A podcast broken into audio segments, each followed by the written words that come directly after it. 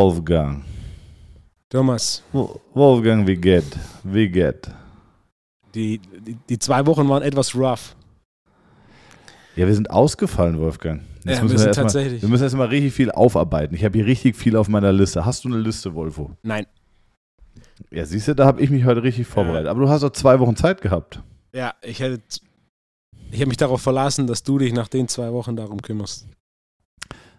Soll ich erstmal mit einem mit einem flachen anfangen, Wolfgang? Gerne. Weil ich glaube, dass die Stimmung geknickt ist. Ich habe sehr viele traurige Nachrichten bekommen, dass wir ausgefallen sind. Deswegen sind wir unseren ZuhörerInnen erstmal schuldig, sie ein bisschen abzuholen. Hast du gemerkt, wie, wie, wie Podcast perfekt ich gegendert habe? Sehr schön. Wolfgang, weißt du, warum es im, äh, in Wäldern eigentlich gar kein Corona gibt? Das ist eine gute Frage. Keine Ahnung. Also wild, Wegen- wild. Hm? Okay, ich will, mach deinen Witz jetzt nicht kaputt. Schieß los. Wegen, wegen 2G. 2G. Da musst du mir erklären. Zweige? Ah, großartig. Ah, mein Kopf ist noch zu so- langsam. der ist so- Der ist so unfassbar schlecht. ah, der, Okay. Mein Kopf ist noch zu langsam für solche Witze. Gut, habe ich das auch abgehakt, kann ich dann wegmachen. Äh, ja. Wolfgang, wie geht's dir? Wieder Väter. Äh, ich hatte Covid. Oha. Ja. Jetzt hol uns mal alle ab. Ja, ähm, ich weiß, wo es, wo es herkam. Ich kann mir auch im Nachhinein es auch nachvollziehen. Aus China. Von der, von der Aus China Fledermaus. ist im Labor in Wuhan. Ähm, was am Ende vom Tag auch nichts dazu beiträgt. Na, aber war, war teils okay. Teils war es einfach der letzte Zeitpunkt, wo sowas hätte passieren sollen.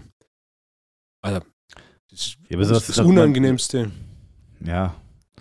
Aber was, was sind denn so Zeitpunkte, wo man sagt, oh, das ist ja, aber das, jetzt passt ja gerade mega. Das ist ja saugeil. Äh, Den gibt es wahrscheinlich nicht, aber letzte Woche war Black Week, was die umsatzstärkste Woche im ganzen Jahr ist. Und umsatzstark heißt auch gleichzeitig immer ähm, Hiccup stark. Dementsprechend ne, viel was da und ja, fuck. Jetzt sag nicht, dass Hamza auch so eingespannt war, dass er keine Frage sich überlegt hat. Hamza hat letzte Hamza hat letzte Woche das ganze Ding gerettet. Großer Shoutout an der Stelle an Hamza. Wenn er nicht den ganzen den Laden zusammengehalten hätte, wäre letzte Woche noch stressiger geworden, als sie eh schon war. Und Hamza hat Okay. keine Frage, so weit waren wir noch nicht mal. Hamza Ah. zu fragen, wegen Hamza fragt, habe ich, das ging komplett unter. Die Routine ist, ist raus. Also, das ist wirklich, letzte Woche kommt da irgendwas mit einem Waschlappen, diese Woche kommt nix. Äh, Hamza, äh, sorry, also du bist auch mittlerweile äh, ja eigentlich ein solider Pfeiler dieser hier äh, Podcasts. und ja, dieses Podcast. Na, ich hatte drei Tage Symptome, so mal kurz die Fakten. Ich hatte drei Tage Ja. Symptome, halben Tag Fieber, ähm, bisschen Hals, bisschen Schnupfen. Ähm, das war es dann aber auch schon. Müdigkeit war das Symptom, das mich tatsächlich am meisten mitgenommen hat. Ähm. Geschmack? ja, Geschmack ist weg, äh, Geruch ist weg.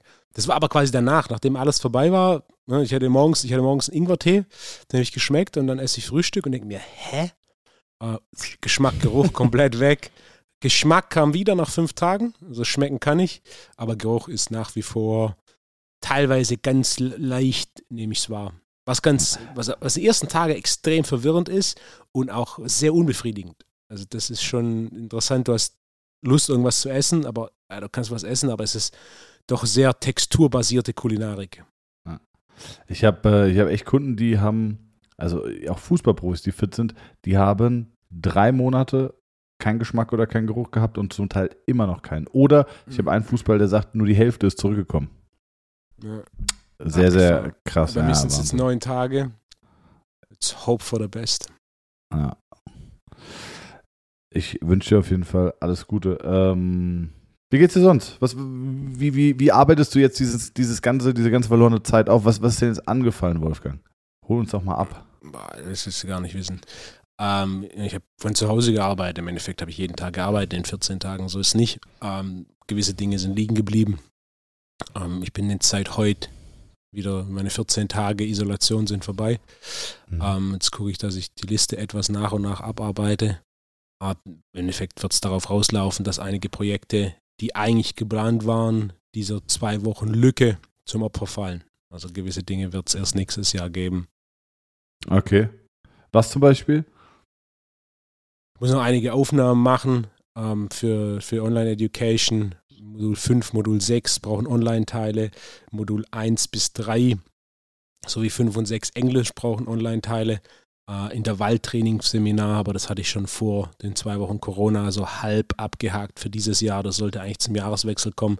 Das ist raus. In zwei Wochen sollte eigentlich Online-Modul E auf Englisch kommen, aber auch ähm, das muss noch ein bisschen verschoben werden. Während den zwei Wochen war Advanced Supplements Online-Seminar, äh, das dementsprechend nicht stattgefunden hat und für das ich jetzt auch noch einen Nachholtermin brauche an einem Samstag wahrscheinlich in zwei, drei Wochen. Äh, das auf jeden Fall noch dieses Jahr, aber eben nicht wie geplant im November, sondern irgendwo Mitte Dezember, denke ich. Äh, da muss ich jetzt mal schauen, wo ich das unterbekomme. Ähm, ja, so. Mehr unspektakulär als alles andere, mehr nervig als, ne? Aber so ist es, ne? Du bist fit? Ah, ich bin fit. Ich bin äh, ein bisschen durch. Ich war in London. Das war sehr, sehr anstrengend. Äh, genau. Aber jetzt bin ich hier, jetzt habe ich noch mal ein Seminar. Ich habe jetzt noch einmal das Seminar äh, Modul 4 Selbstständigkeit. Ein, eins meiner Lieblingsseminare, das ich halte, weil es wirklich interaktiv ist und unfassbar viel Spaß macht. Und äh, dann gebe ich noch so einen internen Halswirbelsäulenkurs, aber nur für ITT-Absolventen. Das wurde auch nur in der ITT-Facebook-Gruppe kommuniziert. Das ist ein Seminar, das ich noch nie gehalten habe. Ähm, das auch nicht wirklich äh, auskonzeptioniert ist, aber es hieß immer wieder, hey, kannst du nicht mal und wann kommen die Advanced-Module? Jetzt habe ich angefangen, die zu konzeptionieren und dann kam aber immer mehr äh, die Frage, wann kommen denn mal äh, Module? Kannst du nicht mal irgendwas zur Halswirbelsäule machen, weil das ist wirklich so ein rotes Tuch in der Therapie. Und äh, dann habe ich gesagt, ja, und dann haben sie gemeint, ja, oder wir machen einfach mal so einen, so einen interaktiven äh, Work-Tag, wo wir uns alle treffen und ähm, du zeigst einfach was du machst. Und ich gemeint, okay, das kann ich machen werde dann aber keine großen Vorlesungen vorbereiten können, werde keine große Skript aushändigen können. Äh, und dann haben sie gemeint, nee, nee, easy, machen wir einfach so. Äh, wir kommen und äh, du erklärst uns einfach, was du machst und wie du es machst und zeigst uns irgendwas. Und dann hat sich eine Gruppe ergeben, ich habe es auf 14 Leute reglementiert, weil es natürlich ein, ein, Thema ist, was ich irgendwo sehr ähm, gerne in der hohen Qualität gerne präsentieren möchte und das funktioniert meiner Meinung nach schon nicht mehr mit 20 Leuten. Also wenn du sieben Zweiergruppen hast, da kannst du dann wirklich gut arbeiten. Äh, das funktioniert, aber mehr geht nicht. Und äh, das ist das erste Mal, dass ich das halte. Ist jetzt, äh, der Podcast kommt raus am Montag, also für euch jetzt an dem Wochenende was kommt. Und da bin ich äh, sehr gespannt und mal, mal sehen, wie es wird. Und ansonsten, ja, beginnt jetzt so ein bisschen so die, die, die Jahresendstimmung. Ich habe Urlaub geplant, das allererste Mal im Voraus fürs nächste Jahr. Zweimal zehn Tage. Äh, ich habe, seitdem ich selbstständig bin, war der längste Urlaub, den ich gemacht habe, sieben Tage. Und sonst habe ich im Schnitt immer nur so vier, fünf Tage mal über ein Wochenende oder so gemacht. Und äh, da bin ich sehr stolz drauf. Wie, wie, wie, wie handhabst du das mit Urlaub? Du machst um, einmal im Jahr früher, so einen großen, ne? Naja, früher habe ich am Ende des Jahres für den kompletten nächsten, für das komplette nächste Jahr acht Wochen geplant. Also so habe ich das über Jahre hinweg gemacht. Ähm, Geil. Ja, und dann war direkt im Endeffekt vor, vornherein klar, hier gehen wir dahin, hier gehen wir dahin. Im Regelfall war es dreimal länger, zwei Wochen und zwei bis dreimal kürzer, äh, knappe Woche oder ein langes Wochenende. Geil. Du bist ja richtiger, aber du bist ja Schwabe, Wolfo. Das, das hast aber mal. Naja, dass du halt ein alter Sparfuchs bist, wirklich. Die alten Knacks, Volksbank, Spar, Spartage sind nichts gegen dich. Kennst du noch Knacks? Ja, knirlig. Nee, der knüllig. Der Fett, äh, ja, selbst Fetz, verknülligt. Äh, der Fetz, Fetz braun. Äh, also vor kurzem hatte ich so ein Heftchen in der Hand, dann dachte ich, abgefahren. Ne? Aber es sind auch die flachesten Geschichten ever. Ja. also du, du, du, kannst, äh, du, du, kannst, du kannst auch heutzutage kein, äh, kein Kleingeld mehr einzahlen, ne? Also die, die, ich bin letztens mit Jonas in der Mittagspause kurz zum Rewe hier bei uns um die Ecke und äh, also bei uns von der Praxis in der Nähe. Und dann war da so ein, so, ein, so ein Geldautomat. Da konntest du dann Bargeld ja. einwerfen. Du konntest dein Bargeld einwerfen und dann hast du äh, Scheine rausbekommen. Ähm, oder ich glaube, du hast sogar so einen Bon bekommen, den du an der Kasse einlösen kannst. Also, äh, nagel mich nicht drauf fest. Jedenfalls habe ich das gesehen beim Rausgehen und ich habe hier so ein 3 Liter Erdinger Glas. Das hat mir mal ein Sportprofi, der ein, ein Event gewonnen hat. Die kriegen ja mit diese 3 Liter Gläser, mit denen sie sich dann übergießen mit Bier. Und der hat mir das geschenkt und da spare ich seitdem so mein Kleingeld drin. Und äh, Pissgeld, wie ich es auch nenne, weil es für mich keinen Wert hat, Wolfgang. Und äh, nein. nein, also ich, ich sammle mein Kleingeld, weil wer den Cent nicht ehrt, wird nie ein Dagobert. Ich bück mich auch heute noch in die verwinkelste Winkelgasse, um ein 1-Cent-Stück aufzuheben. Und äh, aber dann habe ich gedacht, okay, wie werde ich das jetzt los? Weil die, die, die nehmen sich mittlerweile richtig Geld.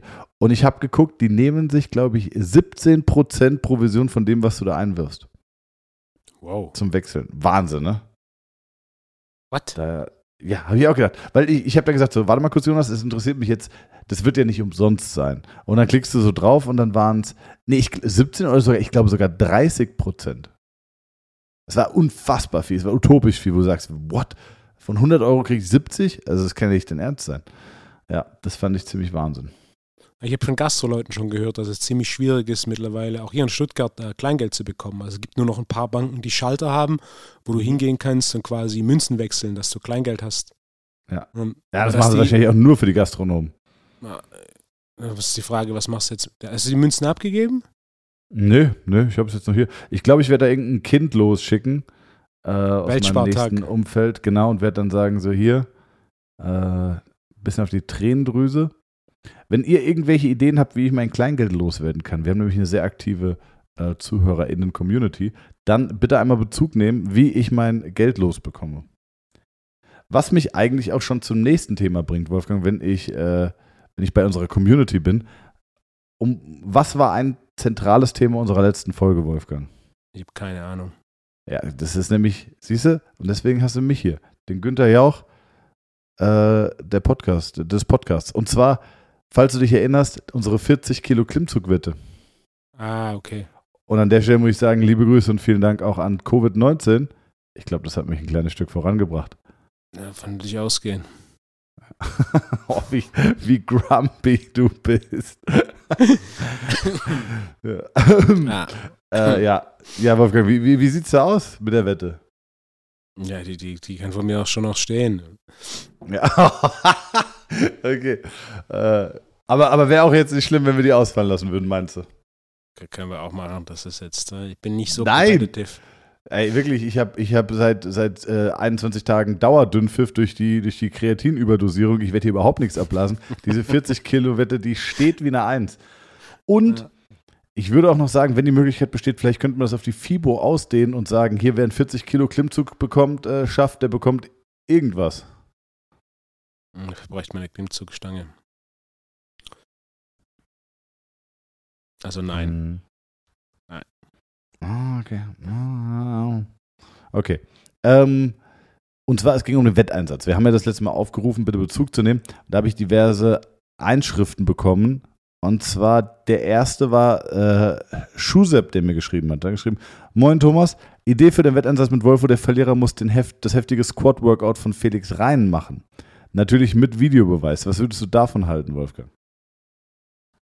Also, wir sind jetzt nicht an dem Punkt, an dem in, in irgendeiner Weise zu irgendeinem Wetteinsatz Ja sagt. Ja, aber das haben wir ja besprochen, dass wir, dass ja, wir in der nächsten Podcast-Folge den Wetteinsatz festlegen. Gut, habe ich hiermit gemacht. Okay, es gibt weitere Vorschläge. Äh, mein, also, ich ich habe auch welche bekommen. Von, der, von unserer TWOP-Page. Ja. Okay, dann, dann sage ich. Favorite mal. Okay, warte, ich lese sie vor und danach sage ich es dir. Und zwar ähm, hier, die, unsere TWOP-Fanpage hat geschrieben zu mir. Übrigens, Wetteinsatzvorschläge aus der Umfrage gebündelt. Surströming essen. Was, was ist das? Sauerströming.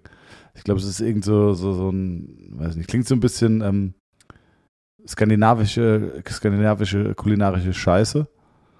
Dann goldener Klimmzuggürtel, finde ich auch nicht schlecht. Neue Rolli.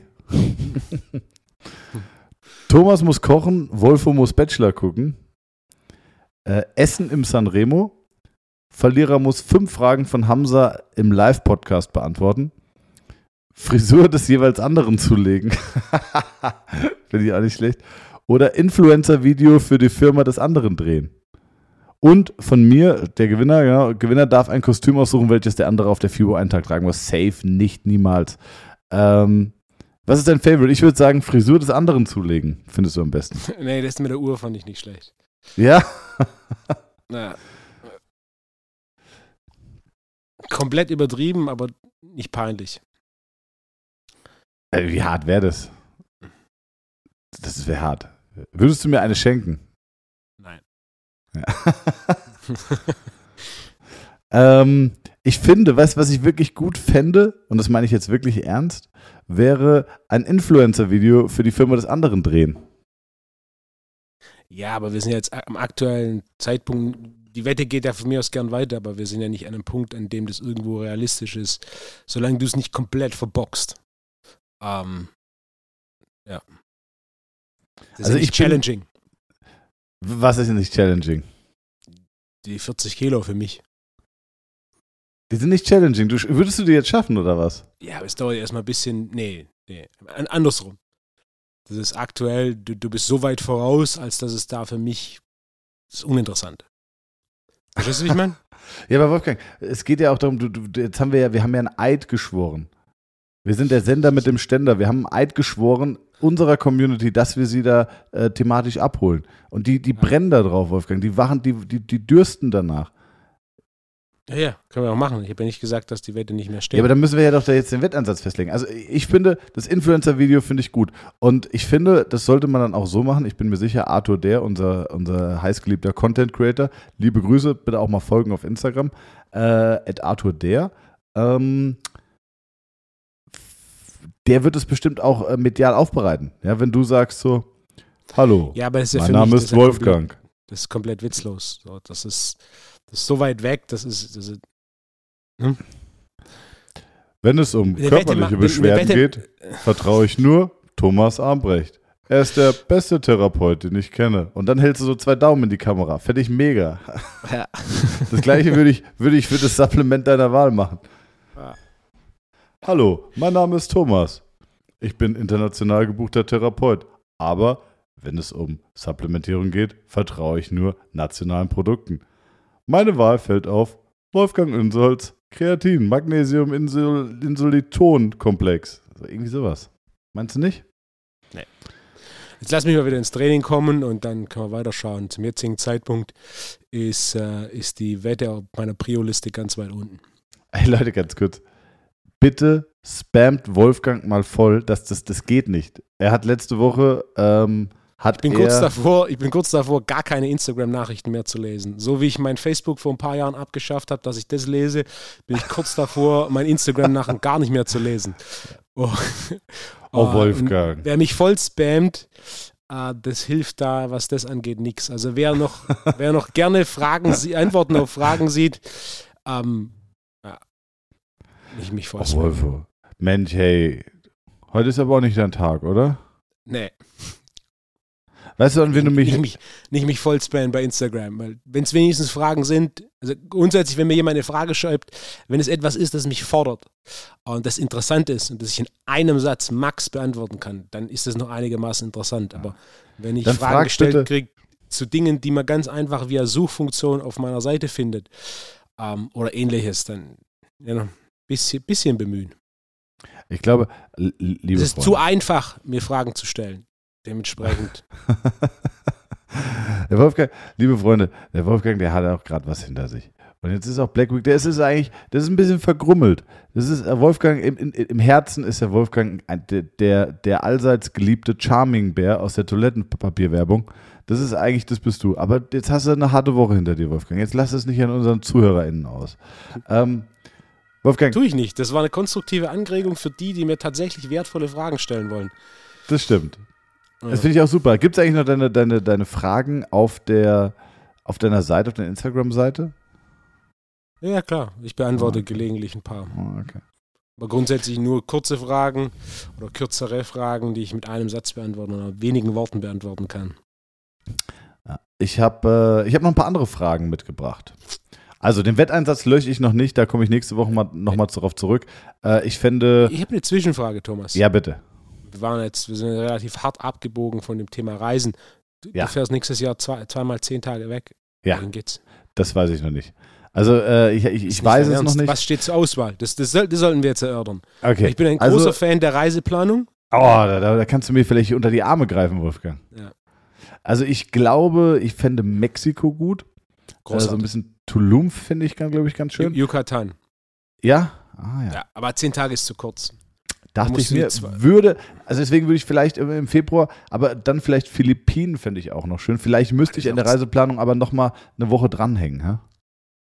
Ja, für Was- Philippinen kannst du nicht, das geht nicht in zehn Ja, Tagen. du hast ja Das 40 geht schon in Stunden Reise schon, Tagen, ne? Aber ähm, wir haben gemeinsam Bekannten, Helf Ja. mir auf die Sprünge, ohne den Namen zu sagen. ja, der hat was auf den Philippinen, äh, wo man Ah, Urlaub ja. machen kann. Ja, ich weiß, deswegen komme ich drauf. Ja, das ist großartig. Äh, aber der bin Weg dahin, bin- der Weg ja, dahin ja, ist, der Weg dahin ist lang. Ich Ähm, wurde tatsächlich auch eingeladen dahin. Von Großartig. gemeinsamen Bekannten. Ja, ja, großartig. Ja. Deswegen. Das ähm, würde ich machen, aber nicht in zehn Tagen, weil du brauchst über 24 Stunden, bis du überhaupt dort bist. Ja. Das ist ein relativ weiter Weg. Da musst du, ja, da musst du international, da musst du nach Cebu und dann musst du nochmal ein, einen kleinen Sprung machen. Bist du über einen Tag unterwegs. Du kannst nicht zehn Tage unter, ne, und zwei Tage davon reisen. Das ist. Ja. Also deswegen war, war das gerade so die Idee. Äh, über den gemeinsamen Ko- äh, über den gemeinsamen Bekannten müssen wir auch nochmal auf Mike reden, weil der, also das ist wirklich unfassbar. Es tut mir jetzt leid an alle Zuhörer und Zuhörerinnen, aber das ist äh, vielleicht einer der beeindruckendsten Menschen, die ich jemals kennenlernen durfte. Und äh, müssen wir uns gleich nochmal so unterhalten. Ähm, ja, was würdest du denn empfehlen? Für, für zehn Tage im Februar. Also am liebsten nicht zu lange Reisezeit, warmes Klima. Ich finde ja schon, ich habe ich hab in den letzten Jahren sehr gute Erfahrungen gemacht mit, ähm, mit Portugal im Februar. Da hast du dann schon mittags mal deine 20 bis 23 Grad und eine Sonne, in die du dich auch wirklich setzen kannst, die dich noch nicht irgendwie verbrennt. Und ansonsten morgens und abends ist so ein bisschen Pulli lange, langes Wetter. Äh, Pulli lange Hose Wetter. Was wäre jetzt dein Go-To? Äh, in- zehn Tagen kannst du schon ein bisschen weiter fliegen als Portugal. Die große Frage ist, äh, was genau interessiert dich? Dschungel, Wasser, Wasser? Würde ich sagen, Wasser finde ich gut. Wasser warm. Äh, Ein guter Start ist immer Thailand. Warst du schon mal in Thailand? Nee, Thailand nicht. Ich war in China, ich war in, äh, ich war in Taiwan, aber Thailand noch nicht, ne? Thailand hast du einen großen Vorteil, du kannst mit relativ wenig Zwischenflugaufwand mehrere Sachen sehen. Also du könntest zum Beispiel So äh, nach Bangkok fliegen. Das ist ein bisschen, ja, das geht. Ich würde es einfacher machen. Zehn Tage sind halt doch nicht so lang. Ähm, ich würde es auf zwei Stationen begrenzen. Äh, Koh Phi Phi musst du, die Fähre nehmen, wenn ich mich Mhm. richtig erinnere. Äh, Bangkok, zwei, drei Tage Bangkok, je nachdem, wie, wie du fliegst. Was sich anbietet, ist Lufthansa, da bist du nämlich um die Mittagszeit dort. Dann hast du einen halben Tag und dann kannst du zwei Nächte machen. Dann kannst du dir Bangkok ein bisschen anschauen. Was ich dir auf jeden Fall empfehle, ist äh, so einen Tourguide zu buchen. Das spart dir einen Haufen Zeit und du hast direkt ein bisschen Erklärung und Unterhaltung, ohne dass du jetzt einen kompletten Tag unterwegs bist. Ähm, Bangkok ist auch interessant bei Nacht. Auch das würde ich auf jeden Fall einen Abend machen. Und wenn du da zwei Tage bist, würde ich weiterfliegen. Dann hast du noch sieben Nächte.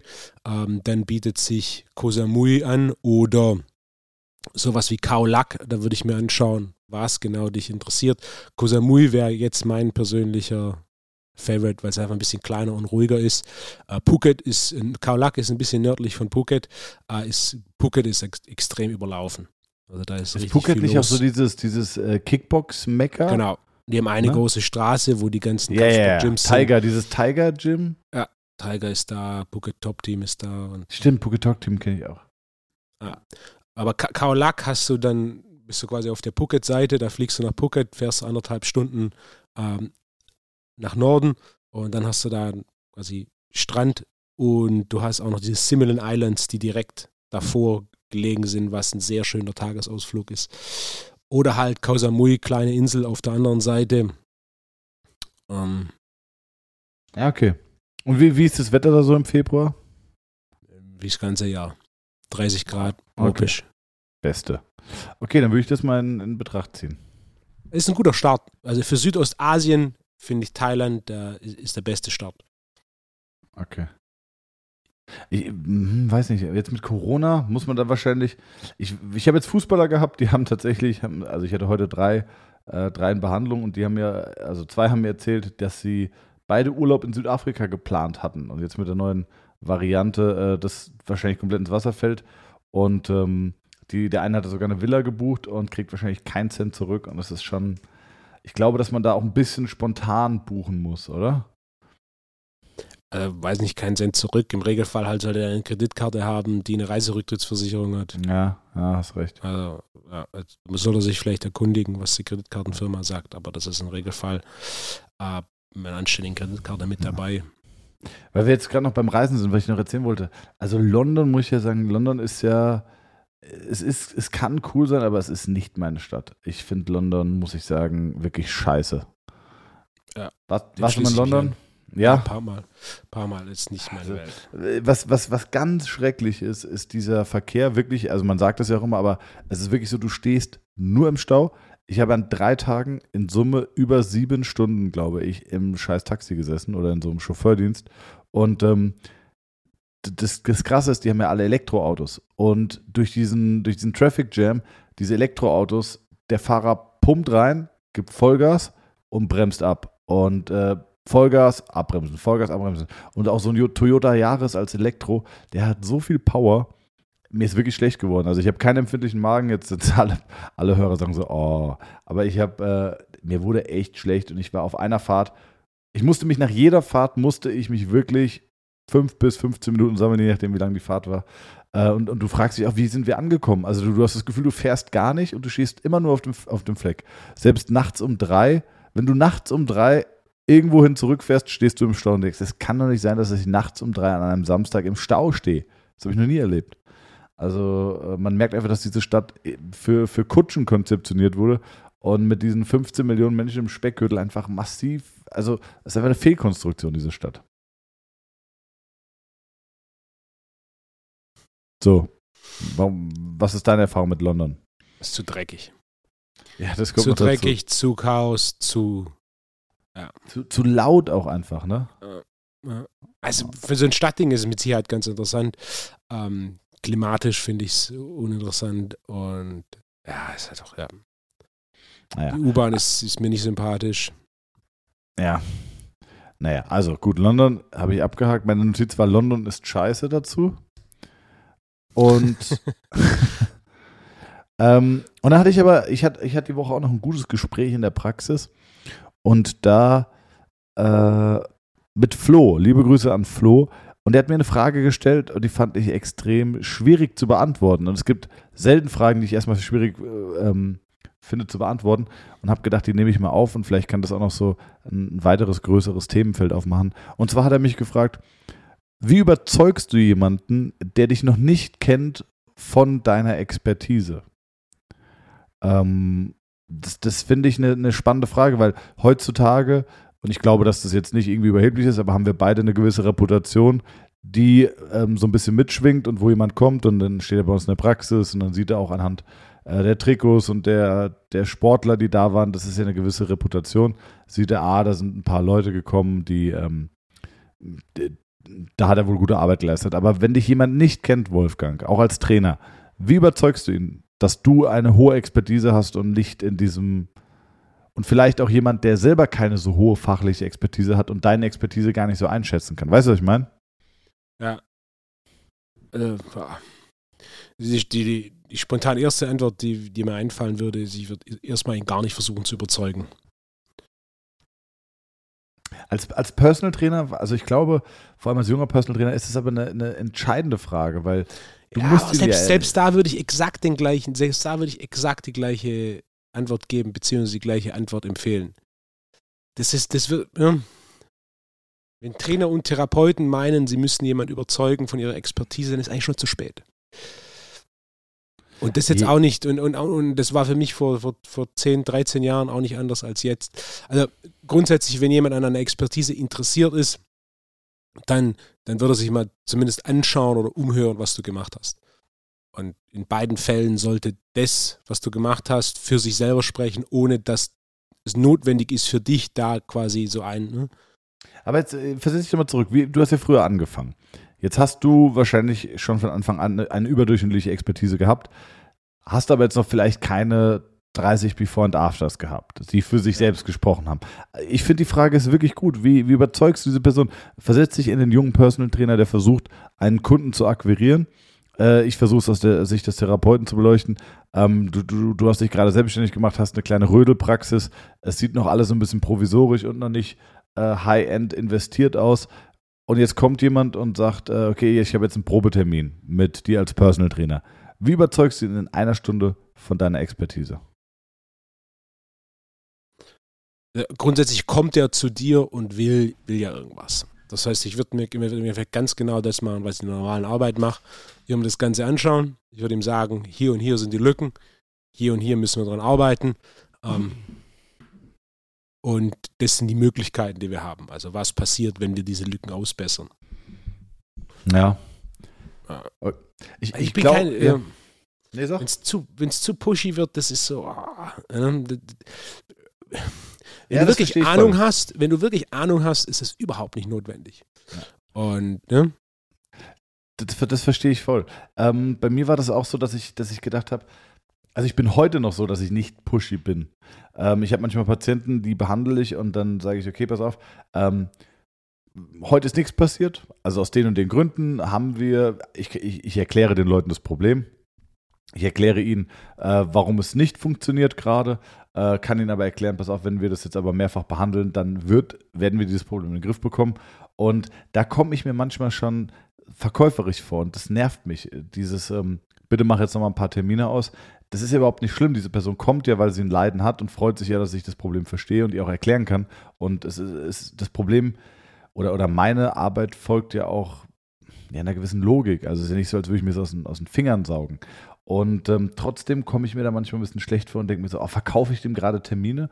Und äh, dann erkläre ich mich manchmal auch dafür. Und das ist, also ich, ich versuche heute noch nicht so pushy zu sein. Ähm, ich glaube, dass du jemanden, das fällt mir jetzt gerade spontan dazu ein, dass du jemanden von deiner Expertise überzeugst, wenn das, was du den Leuten erklärst, einer gewissen Logik und Sinnhaftigkeit folgt. Weißt du, wie ich meine? Und einfach ist, definitiv. Genau. Simpel muss es sein. Das heißt, die Person muss es verstanden haben. Und am besten, wenn die Person deine Räumlichkeit verlässt oder die, die Stunde mit dir beendet, dann sollte sie von dem, was du erklärt hast, was du am besten ganz simpel runtergebrochen hast, sollte sie im Optimalfall vielleicht 40 bis 60 Prozent wiedergeben können. Also sagen können, okay, der Wolfgang hat mir jetzt erklärt, warum, warum ich warum wir das machen, was wir machen oder warum wir das machen, was er vorhat mit mir zu machen äh, und wa warum wir das machen. Das sollte, das sollte einer gewissen Logik folgen. Ja. Love it. Äh, gut. Wolfgang, was, was, was liegt dir sonst noch auf der Seele? Reisethema war ganz interessant. Ansonsten meine Liste ist leer. Wir sollten eher auf deine Liste umschwenken. Okay. So ein bisschen angeknüpft daran, hat, hat, äh, hatte ich eine ganz kurze Instagram-Diskussion mit jemandem, der mich gefragt hat, und das ist eine der häufigsten Fragen, Thomas, soll ich Osteopathie studieren? Und dann habe ich gesagt so, naja, weiß ich ja nicht. Also ich, ich, ich kenne dich nicht, du bist einfach nur ein Instagram-User. Ähm, und ich nehme mir auch manchmal die Zeit und, und, und beantworte auch Fragen. Aber das weiß ich ja nicht, ob du, ob du, ob du Osteopathie studieren möchtest. Ähm, die Frage ist ja, was möchtest du? Möchtest du Osteopath sein oder osteopathisch arbeiten, dann solltest du Osteopathie studieren. Möchtest du ähm, mit Sportlern arbeiten, dann solltest du dich vielleicht mehr in die Richtung spezialisieren. Und dann hat er gefragt, so, wie spezialisiert man sich denn oder, oder muss man sich überhaupt spezialisieren? Und das wäre auf jeden Fall nochmal eine Frage, die ich gerne in den Raum stellen würde. Muss man sich spezialisieren? Das ist vielleicht Frage 1. Und Frage 2 wäre, wie spezialisiert man sich denn? Finde ich, find ich eigentlich ein sehr spannendes Thema. Ja. War das jetzt, soll ich die Frage beantworten oder? Ja, so läuft es in der Regel. Ich stelle da eine Frage, dann sagst du, was du denkst, dann sag ich, was ich denke. Also zum Thema Spezialisieren, das Erste, was meistens unterschätzt wird, ist, die Spitze der Pyramide ist nur so hoch, wie ihre Basis breit ist. Das heißt, spezialisieren kannst du dich erst, wenn du ein sehr, sehr gutes Verständnis von den Basics hast. Und, und das ist eben die größte Hürde bei den meisten, die sich spezialisieren wollen. Sie haben kein, oder das Grundverständnis für die Basics ist noch nicht ausgeprägt genug, als dass wirklich eine hohe Spitze der Spezialisierung erreicht werden kann. Das heißt, wenn sich jemand spezialisiert, spezialisieren möchte, ist die erste Frage, die er sich stellen sollte, ähm, kann ich die Basics? Und viele werden Ja antworten, viele sollten aber Nein antworten.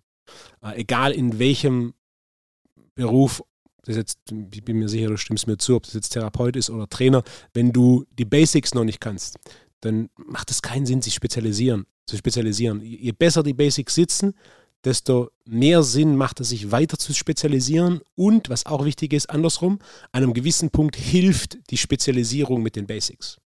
Wie, wie meinst du das? Okay, je tiefer du in einem Thema ähm, drin bist, desto mehr erkennst du dieses Thema auch in anderen Themen weiter.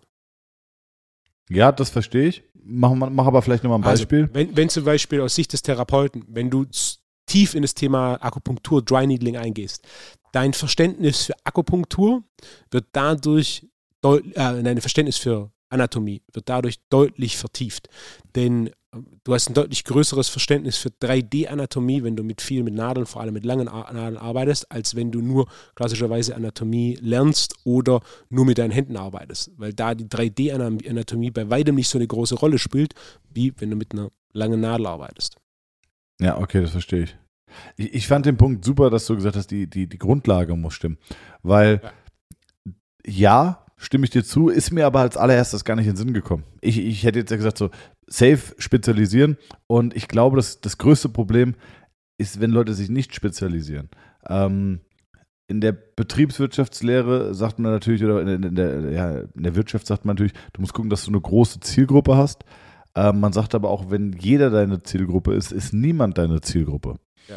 Und äh, das ist irgendwann ist so ein Punkt erreicht, wo sich dieses ganze Thema kippt. Also je mehr Leute du ansprichst, desto besser. Aber irgendwann ist dieser Punkt, wo es kippt, wo man sagt, so jetzt sprichst du auch wieder niemanden an. Ähm, ich habe hier, ich habe hier so ein gutes Restaurant, da könnten wir das nächste Mal auch hin. Vielleicht könnten wir es auch als Wetteinsatz nehmen, dass der Verlierer dort essen muss. Ähm, das heißt Nice Food. Ich weiß nicht, ob es gut oder schlecht ist, aber ich fahre da immer dran vorbei. Ist hier auf meiner, auf meiner Strecke in der, in der Stadt. Und äh, da steht Nice Food und die haben alles. Die haben Schnitzel, Gyros, Pizza, Döner, äh, asiatisch, also die haben alles. Und eigentlich ist das Konzept ja Weltklasse, weil wenn du alles anbietest, müsste ja eigentlich auch jeder dein potenzieller Kunde sein. Aber irgendwann kippt es und dann denkst du dir so, naja, wenn ich eine Pizza will, gehe ich am liebsten zum Italiener. Oder noch besser, wenn ich eine gute Pizza will, gehe ich zu einer italienischen Pizzeria. Ne? Also diese Spezialisierung hilft dir dann schon. Auf der anderen Seite, die italienische Pizzeria spricht natürlich nur Kunden an, die Pizza wollen. Dafür kann sie vielleicht auch ein bisschen hochpreisiger sein als beim normalen Italiener. Der normale Italiener, der bietet natürlich auch andere Gerichte an, hat deswegen vielleicht grundsätzlich eine größere Zielgruppe. Also das ist immer so ein Abwägen, was willst du und was machst du. Ich glaube, dass der Grund, warum wir beide ein Stück weit Einzelkämpfer sind, jetzt sind wir ja keine Einzelkämpfer, ich habe Jonas im Team ähm, und auch noch Backoffice, du hast ja auch, wir haben ungefähr die, die gleiche Personengröße in unseren, in unseren Unternehmen, Firmen oder wie man es nennen will. Und ähm, ich glaube, dass wir beide uns dafür entschieden haben, Qualität zu priorisieren. Und damit kannst du halt auch nicht unendlich wachsen, muss man sich einfach eingestehen. Ähm, trotzdem ja. ist es eine gewisse Form von Spezialisierung. Wachsen in Qualität ja, in Größe natürlich nicht, logisch. Aber das ist ja auch eine Grund, grundsätzliche Entscheidung, die wir beide getroffen haben und auch bei dir. Ich, ich sehe dich jetzt nicht, dass deine Vision ist, eine Praxis mit 30 Physiotherapeuten zu haben. Nee, absolut das, nicht. Das gleiche, das gleiche überträgt sich auch auf mich. Also Wachstum im Sinne von Größe ist definitiv möglich, nicht möglich. Wachstum im Sinne von Qualität ist definitiv möglich. Auf oder Qualität Seite, oder ja, ja. spezifischerem Angebot. Auf der einen Seite ist es fantastisch schön, aber es ist auch irgendwie ein, es ist auch irgendwie, finde ich, sehr traurig. Weil wenn du dich für eine gewisse Tiefe und eine gewisse Qualität entschieden hast, dann ist Wachstum einfach nicht mehr wirklich möglich. Das ist ganz schwierig. Jonas ist ein fantastischer Therapeut. Äh, der ist empathisch, der ist sympathisch. Äh, ist auch ein stranger Vogel, muss man auch sagen, ja. Mhm. Äh, merkwürdig, manchmal der, der, der, naja, egal. Ähm, ich, was das Thema angeht, was mit Sicherheit auch ein guter ein guter Punkt ist für, für Therapeuten und Trainer, die ein ähnliches Konzept im Hinterkopf haben, wie wir, mach, äh, wie wir beide machen, also was Kleineres, was auf Qualität fokussierteres. Ähm, sich in unserer eigenen Branche oder sich in unseren eigenen Branchen umzuschauen, wird schwierig, denn unsere eigenen Branchen sind noch so jung, dass es da keinerlei Beispiele gibt. Also jemand, der sowas macht wie wir beide, ist mehr oder weniger Vorreiter. Ähm, da gibt es nicht, du kannst nicht sagen, okay, ich da gibt es den und gibt es den. Eine Branche, die sehr, sehr viele Parallelen hat zu dem, was wir beide machen, ist die Gastronomie. Mhm. Und in der Gastronomie hast du, wenn du dir das höchste Level an Koch oder Handwerk und Kulinarik anschaust, ähm, dann bist du da im Fine Dining Bereich. Und wenn man sich anschaut, wie die Restaurants laufen, also zwei Dinge. Erstens, es gibt keine Filialkonzepte, sondern es gibt im Endeffekt ähm, Restaurant und das war's. Die haben vielleicht noch ein Bistro dabei und fertig. Es gibt ganz wenige französische Köche, die imstande waren, äh, durch Rezeptentwicklung und ihren Namen und über diesen Namen die entsprechenden Mitarbeiter mehr Restaurants aufzubauen. Aber im Endeffekt sind es keine Restaurants, wo sie selber arbeiten, sondern sie geben das Konzept, den Namen und dann eben die Rezeptentwicklung. Darüber hinaus ist es eine, es ist ein Restaurant für einen Koch, in dem er jeden Tag arbeitet. Der zweite Punkt hier ist, es gibt ganz, ganz große Unterschiede, was die Wirtschaftlichkeit angeht. Also es gibt viele von den Restaurants, die müssen subventioniert werden. Es ist nicht unüblich, dass solche Restaurants entweder einen sehr vermögenden Sponsor haben, der hat, die da, der da siebenstellig im Jahr investiert, äh, oder eben, dass das Restaurant in einem Hotel ist, wo dann im Endeffekt über die, die Zimmer ah, die ja. Zimmerpreise ähm, des, des Restaurants finanziert wird. Also da Aber meinst du nicht, dass das wahrscheinlich. Also ich weiß, dass, dass gute Restaurants teilweise mit schwarzen Zahlen auf acht bis zehn Jahre gerechnet werden. Ähm, aber aber das dass die dauerhaft so, subventioniert werden? Ja, dauerhaft. Also das mit dem Hotel, das verstehe ich ja noch die Rechnung. Aber, ja. aber, aber was ist die Motivation hinter einem Restaurant, was dich niemals wirtschaftlich trägt? Äh, es gibt mehrere ähm, einen emotionaleren und rationaler. Der emotionalere ist definitiv dieses Mäzentum. Wenn du, wenn du einen gewissen Wohlstand erreicht hast, dann ist die Frage, was mache ich? Und wenn du im Jahr so und so viel Disposable Income hast, achtstellig, dann was mache ich damit? Und vielleicht hast du eine Freude an einem Restaurant und vielleicht hast du auch eine Freude daran, der zu sein, der dieses Restaurant hat. Hm. Also quasi der, whatever. Thomas Armbrecht hat ein Zwei-Sterne-Restaurant in, in, in Frankfurt. Du also hast damit so nicht viel zu tun, aber genau, Liebhaberei. Mäzentum, Liebhaberei, wie du es nennen willst. Und das Zweite ist natürlich, ähm, dass so ein Restaurant natürlich auch ein wahnsinnig guter Kontaktpunkt ist ähm, für gewisse Personen oder, oder vor allem für Na, gewisse okay. Deals. Also mhm. ich kenne zum Beispiel persönlich einen Fall, hat ein Restaurant, das Restaurant macht so und so für Miese. Äh, ne? Mehr will ich jetzt nicht sagen. Und er weiß es und das ist vollkommen einkalkuliert. Und sein Punkt ist, wenn ich einen großen Deal in diesem Restaurant pro Jahr abwickel, hat sich das für mich gerechnet. Ja, okay. Das heißt, ja. so ein Restaurant zu haben, es gibt auch, weiß ich, die größere Konzerne, Beispiel als ähm, Adidas noch ihre, ihre Headquarter in Frankreich hatte, hatte dieses Headquarter ein Sternerestaurant. Du kannst davon ausgehen, dieses Sterne-Restaurant hat nie Geld verdient, aber wenn entsprechende ähm, Geschäftspartner oder ähm, mögliche Geschäftspartner zu Besuch in Frankreich waren und man hat da im Endeffekt ein ausgiebiges Mittagessen oder ein ausgiebiges Abendessen, dann ist es auf dem Niveau, wo solche Deals abgeschlossen werden, ein großer Bonus, um, um so einen Deal abzuschließen. Und ich kenne noch ein paar andere Beispiele, wo quasi im Endeffekt Unternehmer ähm, solche Restaurants komplett am Leben halten. Und zwar, dieses Restaurant kann kein Geld verdienen. Also du kannst das durchrechnen. Es ist nicht möglich, dass dieses Restaurant Geld verdient mit diesem Konzept. Es ist äh, zum, zur Sicherheit, also zum Teil ein Prestigeobjekt und zum Teil einfach eine Grundlage für entsprechende Deals. Das heißt, es ist im Endeffekt ein Verlust, den du, den du umlegst. Ne? Ja. Aber gleichzeitig gibt es auch eine ganze Reihe von Restaurantkonzepten in diese Richtung, die höchst profitabel sind. Vor allem ein, ein Punkt, was ich sehe, ähm, ist, wenn sie einfach eine deutlich klarere und, und ähm, Linie fahren. Ja. Also ich muss sagen, ähm, um jetzt und, auf das Und Tipp, natürlich ja. auch, was man dazu sagen muss, äh, wie viel Prozent der Fine Dining Restaurants schaffen es, konstant bei knapp 100 Prozent Kapazität zu sein. Die, die Geld verdienen, sind grundsätzlich die, die konstant bei knapp 100 Prozent Kapazität sind. Das sind die, die einen kompletten Monat Tische innerhalb von drei bis vier Sekunden verkaufen.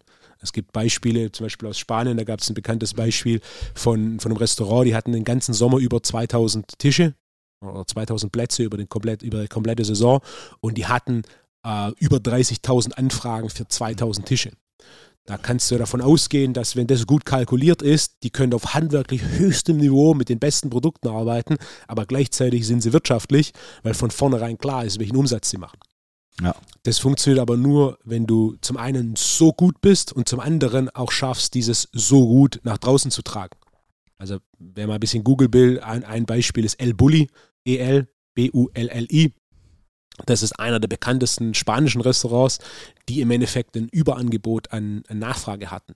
Und da wird es auch, also für, für jemand, der dann sich nicht großartig reinfuchst, einen Tisch zu bekommen, kriegst du keinen Tisch, Punkt. Und es ist nicht so, dass die quasi Tische übrig haben, sondern nein, es gibt einfach keinen Tisch. Ja. Punkt. Die wissen von vornherein, so und so viele Tische haben wir, fertig. Ähm, es gibt auch Teile, andere Beispiele, vor allem im skandinavischen Raum ist es üblich, dass du bezahlst, wenn du reservierst. Ähm, und dann Ja, ja, das kenne ich. Das Ja? kenne ich. Und dann, äh, wenn du nicht kommst, Pech, Ausverrechnung. Genau. Und genau. Ja, ja, dann ist das das, kenne ich. Tisch. ne? So, und, und, und die Frage ist, wenn wir die Gastronomie nehmen, was machen die, äh, die tatsächlich wirtschaftlich sind, und das ist, das ist am Ende vom Tag ein kleiner Prozentsatz, die tatsächlich wirtschaftlich sind anders als die große Mehrheit, die eben nicht wirtschaftlich ist. Und das, da- davon lässt sich viel übertragen auf ähm, Trainer- oder Therapeutenarbeit im Premium-Segment. Ja, also- das stimmt. Ein weiterer Punkt, wo ich auch ein paar Beispiele persönlich kenne. Ähm, machen wir weiter, bevor ich mich hier in dem Thema verliere. Nee, finde ich gut. Also ich habe dich ja wieder so ein bisschen zum Ja. Leben erweckt aus deiner, aus deiner Grumpiness. Ähm, Freue mich, dass du wieder so, so, dass es dir besser geht. Du musst nur über Essen und Reisen reden. Ähm, das ist jetzt übrigens Training ist jetzt abgehakt. Jetzt geht es nur um Essen und Reisen mit Wolfgang. Oh, Essen und Reisen So. mit Wolfgang. Das könnte ein ganzes Reisekonzept werden. Ähm, ich, ich muss sagen, dass ich, also du hast vollkommen recht, wir sind Vorreiter. Äh, trotzdem finde ich, je klarer das Bild ist oder die Vision ist, desto leichter ist es, es zu erreichen. Also mein Beispiel ist immer, wenn du vorher noch nie ein Auto gesehen hast und jemand sagt, bau ein Auto, weißt du nicht, was du zu tun hast. Wenn du mal ein Foto von einem Auto gesehen hast, weißt du einfach deutlich leichter, in welche Richtung es geht und wie sowas aussehen könnte.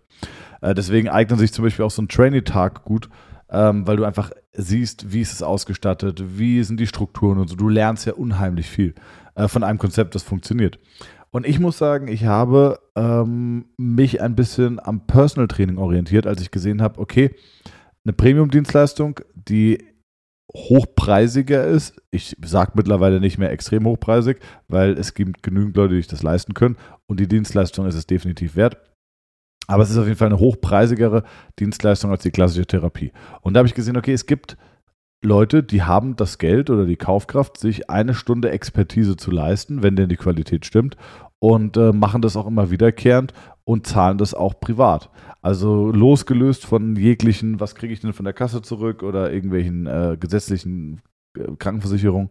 Und äh, da muss ich sagen, da habe ich mich schon dran bedient und auch daran orientiert. Und äh, deswegen, äh, ja, sowas gibt es nicht, aber es hat schon Sinn gemacht, da fachübergreifend zu gucken, was funktioniert denn an Konzepten. Und deswegen kann ich heute nur sagen, es funktioniert. Ich habe jetzt gerade einen Kumpel, der, äh, Kumpel ist übertrieben, der hat mit mir Ausbildung gemacht, ähm, war aber während meiner Ausbildung äh, einer meiner engsten Freunde oder Vertrauten und der macht jetzt gerade eine Praxis auf und dann bin ich mal auf seiner Homepage, weil es mich interessiert hat und sehe, der bietet an Osteopathie 60 Minuten, 60 Euro.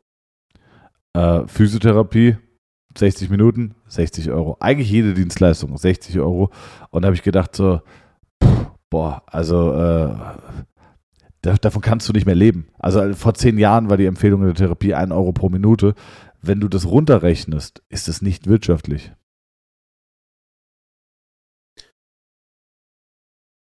Wolfgang?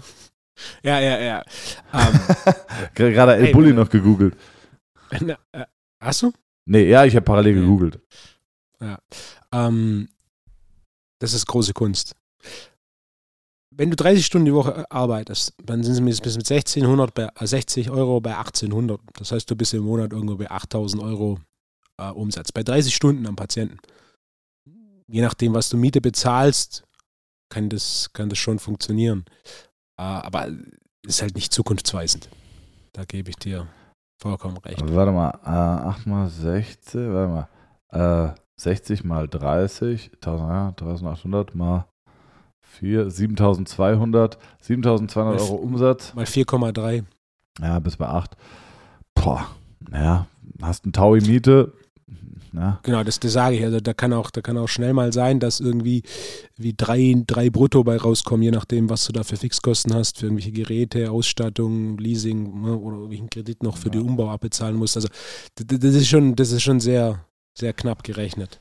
ich Für glaube, Selbstständigen. Ich glaube, dass Spezialisierung notwendig ist. Und ich glaube, dass zu wenig Leute. Punkt. Ja? Absolut.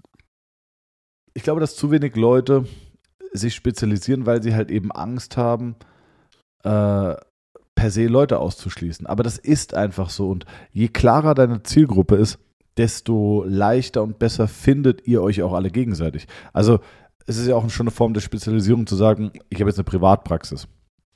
Damit schließt du, du schließt niemanden aus, aber du machst den Zugang für Selbstzahler natürlich etwas schwieriger, weil sie den, die Behandlungskosten selbst übernehmen müssen.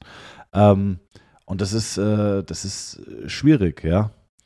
Ähm, dann sagst du, okay, ich äh, weiß nicht, ich bin ein bisschen hochpreisiger, weil aber auch die Qualität stimmt. Also dann sagst du, okay, ich, ich mache auch eigentlich keine Reha. Also ich mache keine Reha. Ich, wir nehmen mal eine Reha an, aber ungern, das ist nicht unsere Kernkompetenz. Unsere Kernkompetenz ist Schmerztherapie, äh, Körperstatik. Genau, äh, sowas ist unsere, äh, ja, das ist unsere Kompetenz. Und dann ist die Zielgruppe schon deutlich dezimierter, als wenn ich sage, ich mache eine Physiotherapie, äh, eine Mischpraxis, also gesetzlich und, äh, und privat. Und ich biete alles an, von Reha über Lymphdrainage, über Gruppenkurse und alles Mögliche. Dann ist quasi jeder angesprochen, aber auch niemand so richtig. Und ähm, ja, ich bin ein großer Freund von Spezialisieren. Ja, ich bin, also ich bin kein Gegner davon. Ich sage nur, dass die meisten noch nicht an dem Punkt sind, an dem die Basics so gut sitzen, als dass eine Spezialisierung notwendig ist. Je länger deine Karriere, je tiefer du in das Thema eingehst, desto wichtiger ist es, dich zu spezialisieren, weil du dann auch durch die Spezialisierung ähm, in der Breite das Ganze besser, besser verstehst. Jetzt, jetzt propagierst du deine Vorher-Nachher-Bilder. Wie das, würd, das, ja? Das wäre definitiv der, der große Spezialisierungspunkt bei mir. Und wie kam das irgendwann? Also, also grundsätzlich, wir, wir, brauchen Fortschritt, wir brauchen Erfolg, ansonsten macht es keinen Spaß. Ähm, als ich mich entschieden habe, Trainer zu werden, war dann der Punkt, okay, wie können wir ganz klar, rational Fortschritt generieren und messbar machen. Und da ist das Bild mit Abstand die einfachste Lösung. Die Hautfaltenmessung war natürlich auch ein wichtiger Bestandteil, aber die ist bei weitem nicht so greifbar wie so ein Bild. Mhm. Und dementsprechend war relativ schnell klar, boom, diese Bilder, das ist es. Und dann war mein voller Fokus für recht lange Zeit auf der Produktion von diesen Vorher-Nachher-Bildern. Äh, mittlerweile hat sich das ein bisschen, ich würde sagen, ich bin ja in meiner dritten Generation an Kunden. Und mittlerweile ist es mehr so, die, die, meine Spezialisierung ist es, ähm, fortgeschritteneren Trainierenden, äh, die an einem Plateau festhängen, Wege aufzuzeigen, das Plateau zu überwinden und ne, wieder mehr Fortschritt im Training zu haben. Ah, okay, spannend. Weil, ähm, ja, sehe ich bei deiner Arbeit, äh, ist aber nicht das Erste, womit man dich, glaube ich, äh, assoziiert nee. von außen. Ja, ist definitiv Before- und Afterbilder. Aber alles, alles hat natürlich. Äh, Quantität und Inflation sind proportional. Je öfter, je öfter, du das Gleiche machst, desto geringer der Reiz. Hm. Ähm, das heißt auch mit denen, ne, da, nicht nur, dass ich in der Breite und Höhe mehr Before und After produziert habe als jeder andere weltweit, ähm, vor allem in Anbetracht dessen, dass, dass ich nur wenige Trainer habe, beziehungsweise ähm, in den letzten Jahren auch ich im Endeffekt der Einzige bin, der Programme schreibt und so weiter. Äh, über 100 Dinge habe ich raus, da sind ein paar davon dabei, die mit Sicherheit so einzigartig sind. Und dann ist die Frage, was ist der nächste Schritt? Und da hat sich das für mich so ein bisschen natürlich hin entwickelt, ähm, Richtung den ambitionierten Trainierenden, der an einem Plateau festhängt ich mache immer noch gern die Before und After, aber mein Fokus ist nicht mal mehr ein Teil davon, von dem, was in der Vergangenheit war. Also in der Vergangenheit war, wer will ein Bild, let's go. Äh, ah, kriegen okay. wir hin, du machst, du trainierst, du isst. Ähm, aber das ist eine Generation von Kunden. Ich mache es immer noch, sind auch, aber ich veröffentliche deutlich weniger, denn aus meiner Sicht an dem Punkt, in der Menge, die ich veröffentlicht habe, jetzt einfach hier und da mal ein normales Bild rauszuhauen, das ist so, naja, ist uninteressant. Sondern es muss schon irgendwas sein, so ne? auf einem Niveau von Sven Knebel, ähm, plus minus, ja. dass es noch irgendwo interessant ist. Ja. Das ist Man stumpft auch ein Stück weit ab durch, durch die sozialen Medien. Ne? Ich meine, da ist auch extrem viel gefotoshoppt und gefaked in sozialen Medien, aber ja das ist schon, ist natürlich schon krass. Ähm, es äh, ist Inflation am Ende vom Tag. Du musst ja irgendwo ein bisschen, ne, ich denke, so ein Before and After mit Sina war jetzt hochinteressant, vor allem auch viereinhalb Jahre waren. Auch ich habe letzte Woche ein, äh, ein, zweites Foto hochgestellt, wo man quasi die mit drei Fotos den Fortschritt sieht, wo der Fortschritt mit Sicherheit nochmal deutlich greifbarer wird. Und dann eben auch mit meinem Punkt, dass das sind drei Fotos in viereinhalb Jahren. Da waren sehr viele Mahlzeiten und sehr viele Trainingseinheiten dazwischen. Ähm, aber mit drei Bildern ist schon mal nochmal Tick greifbarer als mit zwei und dass sie quasi ihren Körper so umstrukturiert hat. Das ist ein großartiger Fortschritt. Ja, das stimmt. Ähm, jetzt ist es so, als Therapeut hast du mehr Kunden, weil die meisten kriegen es erstmal bezahlt. Ja, auch wenn du dich jetzt, wenn du eine Privatpraxis machst, dann ähm, kommen natürlich trotzdem die meisten und sagen, hier ist meine Kasse, äh, die zahlt es. Oder es gibt auch noch genügend Privatpatienten, die das bezahlt bekommen. Ähm, und die Kaufmotivation ist eine größere, denn Schmerz verleitet Leute natürlich, äh, du willst Abhilfe, du bist bereit, alles zu tun. Äh, hier, take my money. Als Trainer ist es schon schwieriger. Also du bist in einem Premium-Segment oder einem Luxussegment notwendig, wo Training natürlich definitiv jeder braucht, gar keine Frage. Aber die wenigsten realisieren es und nicht alle haben die finanzielle Kaufkraft, sich das quasi, du musst ja einmal die Woche das Safe machen. Das heißt, es kommen ja schon eine Summe zusammen, die sich vielleicht nur noch 3%, 4%, 5% der Bevölkerung leisten kann.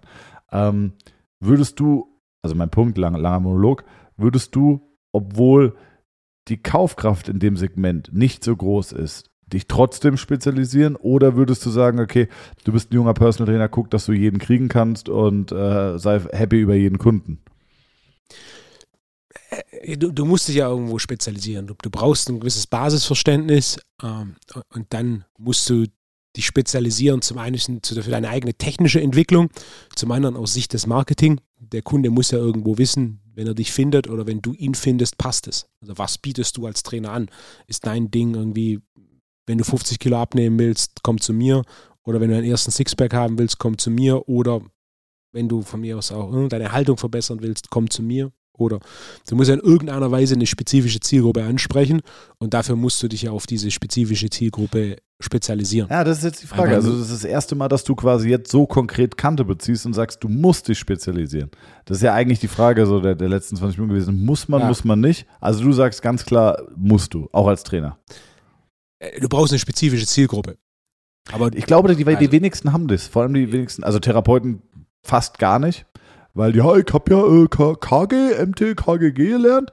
Ähm, trotzdem musst du dich spezialisieren. Sehe ich ganz genauso. Als Trainer, wo die Kaufkraft weniger ist oder die Zielgruppe kleiner ist, äh, sagst du auch spezialisieren. Weil zum Beispiel die ganzen Fitness First, äh, es gibt noch andere Fitnessstudios, Fit 7-Eleven, X-Mal, keine Ahnung, wie die alle heißen, die Personal Trainer rumlaufen, wirken für mich häufig nicht spezialisiert.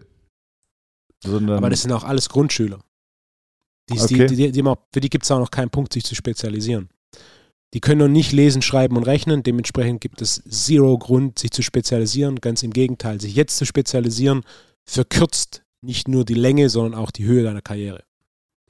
Das heißt, was empfiehlst du? Eine Metapher, die ich in verschiedenster Form verwende und die auch hier wieder sehr gut passt, ist unser Schulsystem. Egal, was du später werden willst, in der Grundschule lernst du Basics. Du lernst lesen, rechnen und schreiben. Fertig. Dann kommst du in die Mittelstufe. In der Mittelstufe gibt es im Endeffekt drei Züge. Und dann, je nachdem, in welche Richtung du später eine Ausbildung machen willst, wählst du wählst du einen der drei Züge. Und nach dem Abschluss des jeweiligen Zugs, dann wählst du deine, Aus deine Ausbildung oder dein Studium. Das ist deine erste größere Spezialisierung. Aber davor ist nichts. Die ersten 13 Jahre deiner Entwicklung ist nichts mit Spezialisierung. Bis auf die, ne, oder nichts mit größerer Spezialisierung. Die ersten vier sind exakt gleich. Und dann von 5 bis 19 oder 13 äh, ist, ein, ist ein kleinerer Unterschied in, in, dem, in dem Level der Informationen, die du aufnimmst. Aber mehr ist noch nicht. Und das muss am Anfang, du musst am Anfang die Basics meistern. Wenn du, ja, wenn du in, in, in Mathe in der achten Klasse eine 4 schreibst, dann wirst du nichts mit Mathe-Studium. Ne? Du musst mhm. Einsen, eins, äh, Einsen schreiben, dass du danach das Ding studieren kannst. Wenn du, wenn du gerade so mit Mühe und Not mit Dreien und Vieren die Grundschule abschließt, dann wird das mit sehr hoher Wahrscheinlichkeit zum späteren Zeitpunkt nichts mit einer Spezialisierung auf einem höheren Niveau. Ja. Und, und zu Beginn der Ausbildung, ja. zu Beginn der Ausbildung meister die Basics. Meister Programmdesign, Meister Ernährungscoaching, Meister dein Verständnis für Supplementierung. Das sind die drei großen Säulen. Ne? Wenn du da noch eine drüber setzen willst, ist ähm, Meister Systeme und Strukturen, wie du die Veränderungen kommunizieren kannst. Das, das, ist ein, das, ist ein, großer und wichtiger Punkt, der so kaum angesprochen wird. Du, du musst ja nicht nur imstande sein, eine gewisse Kompetenz aufzubauen, sondern auch diese Kompetenz zu kommunizieren und zwar nicht nur so, dass sie verständlich ist, sondern auch so, dass sie für den Kunden umsetzbar ist. Und je mehr du diese Basics gemeistert hast, je mehr du ein Grundverständnis für Programmdesign, Ernährungscoaching und Supplementierung hast und die absolute Mehrheit der Trainer hat das noch nicht entwickelt, mhm. Desto mehr Zeit musst du dich damit auseinandersetzen. Und wenn du das dann gemeistert hast, dann macht es Sinn, dich mehr zu spezialisieren. Aber wenn du drei, vier und von mir aus fünf in der Grundschule hast, dann ist ein Studium in ganz, ganz weiter Ferne. Ne? Wenn du nur Einsen hast, dann kannst du, ne, es gibt auch die, die paar Ausnahmen, die, die nur Einsen haben und dann mit ne, in der siebten Klasse nachmittags zum Spaß Vorlesungen an der Uni besuchen. Warum können sie das? Weil sie bewiesen haben, dass sie die Basics so gemeistert haben, dass einfach die Schule sich so weit unterfordert, dass es mit 13 notwendig ist für sie, in der Uni nachmittags sich Vorlesungen anzuhören, um so noch Input zu bekommen. Das ist ein Extremsbeispiel auf der anderen Seite. Ja, ja. Aber das hast du wunderschön, wunderschön äh, erklärt. Was würdest du sagen für unsere Trainer? Was bedeutet das? Wie spezialisiert man sich oder wie legt man selbst die Grundlage? Ich glaube, wenn ich die Frage selbst beantworten müsste, ja. selbst erstmal Primärerfahrung sammeln. Das heißt, trainiert verschiedene Trainingspläne durch, trainiert alles durch, was euch unter die Nägel kommt. Du kannst, vielleicht ist das eine simple Benchmark, aber du kannst halt kein äh, erfolgreicher Trainer sein, wenn du noch nie in deinem Leben einen Maximalkraftblock selbst trainiert hast. Das ist, äh, das ist vielleicht die, die, die, die fünfte, sechste Klasse, dass du einfach mal selber schweres Gewicht bewegt hast. Ähm, mach mal vielleicht ein Gewichtheber-Seminar. Wie legt man die, wie legt man die Basic, Wolfgang? Außer, dass man diesen Podcast hier abonniert und liked. Also am Ende vom Tag musst du, musst du zwei Dinge machen. Erstens, du brauchst theoretische Kompetenz. Das heißt, du musst dich weiterbilden. Das heißt jetzt Seminare, Bücher oder äh, Online-Education. In irgendeiner Weise musst du theoretische Kompetenz aufbauen. Selbststudium ist da ein ganz wichtiges. Und, äh, und der zweite ist, du brauchst praktische Kompetenz. Und da ist definitiv eine wichtige praktische Kompetenz, das selbst mal zu erfahren. Ja? Auch, whatever, wenn du irgendeine neue Therapietechnik äh, dich interessiert, bevor du lernst, solltest du sie selber mal an dir gemacht bekommen. Ja? Dass du ein bisschen Einblick hast, okay, was ist das genau? Und manche Sachen, je, mehr praktische Erfahrung du hast, desto mehr Dinge kannst du einordnen, wie sie sein werden, bevor du sie tatsächlich machst. Wenn du aber diese praktische Kompetenz nicht noch, noch nicht hast und die hat niemand am Anfang, dann musst du es tatsächlich machen. ein einfaches Beispiel ist Kniebeugen, 10 mal 10, 4 Minuten, äh, 3 Minuten Pause, 4-0-1-0 Tempo. Das ist die, die Hälfte der Zeit, wenn ich das als Programm rausgebe, kommt so ein Feedback, ah, das ist alles. Ja, mach mal ein Workout und dann wirst du schon sehen, warum wir nicht mehr machen. Ne? 10 mal 10 sieht super einfach auf auf dem Papier. Wer es tatsächlich mal selber macht, merkt, oh, ne? Das, ist, das, das fühlt sich anders an, als es auf dem Papier den Eindruck macht. Ja. Und sowas, sowas zu sehen, tust du in allererster Linie mit, mit praktischer Erfahrung. Du brauchst natürlich auch hier eine gewisse theoretische Kompetenz, aber du musst Dinge erfahren, um sie einordnen zu können. Und dann ist natürlich als, als Trainer und als Therapeut nicht nur die, die die praktische Kompetenz selbst notwendig, sondern auch die praktische Kompetenz am Kunden. Denn nur weil du guter, nur, nur weil du imstande bist, Klimmzug mit 60 Kilo zu machen, ähm, heißt das noch lange nicht, dass du jemand beibringen kannst, einen Klimmzug mit 60 Kilo zu machen. Nur weil du es geschafft hast, mit ein bisschen mehr Training und ein bisschen weniger Kalorien ähm, deinen Körperfettanteil zu reduzieren, heißt es noch lange nicht, dass du deinen Kunden mit anderen Umständen äh, ebenfalls schaffst, den Körperfettanteil zu ja. reduzieren. Das, das, heißt, du brauchst beides. Du brauchst die eigene Erfahrung ne? oder auch bei der Therapie. Ne? Wenn, du, wenn du ein junger Sportler bist, dann wirst du mit hoher Wahrscheinlichkeit auch viele Dinge sehr leicht ansprechen. Wenn du dann auf einmal Patienten hast, die deutlich älter sind, die nicht so aktiv sind, deren Nervensystem nicht so entwickelt ist, dann wirst du auf Therapie nicht in dem Maße ansprechen. Das kannst du nicht selbst erfahren an dir selbst, sondern das musst du quasi praktische Erfahrung am Kunden sammeln. Und das ist etwas, das einfach Zeit braucht. Aber das ist bei jedem Handwerk so. Wer strukturiert und methodisch vorgeht, der kann Ausbildungszeit verkürzen. Aber am Ende vom Tag brauchst du immer noch diese Ausbildungszeit. Du brauchst, du brauchst die Zeit im Schützengraben. ja, das ist, äh, du brauchst die Zeit im Schützengraben, ist vielleicht äh, ein, ein fantastisches Abschlusswort. Ähm, Wolfgang, ich bin sehr zufrieden mit deiner Antwort. Ich, ich finde, das ist ein spannendes Thema.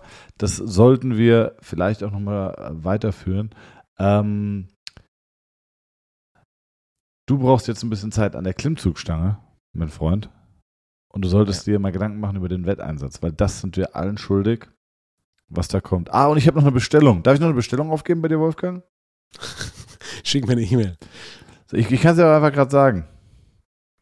Was sagst du? Ist Amino schwarze Johannisbeere? Gibt es Wassermelone oder gibt es keine Wassermelone? Wassermelone gibt es seit heute. Yes, dann Amino schwarze Johannisbeere und Wassermelone bitte. Zweimal Magnesium, Green Schoko zweimal und einmal Vitamin D. Alright. Klasse, Leute. Bestellt euch das bitte auch, benutzt den Code T3AC2 und äh, habt Spaß. Seid lieb zueinander. Ihr dürft bald die zweite Kerze anzünden. Ist der zweite Advent. Und über Weihnachten und was der Wolfgang mir schenkt, da reden wir dann nächste Woche drüber. Gute Woche. In diesem Sinne, gute Woche. Tschüss, ciao, hab euch lieb, Christi und Servus.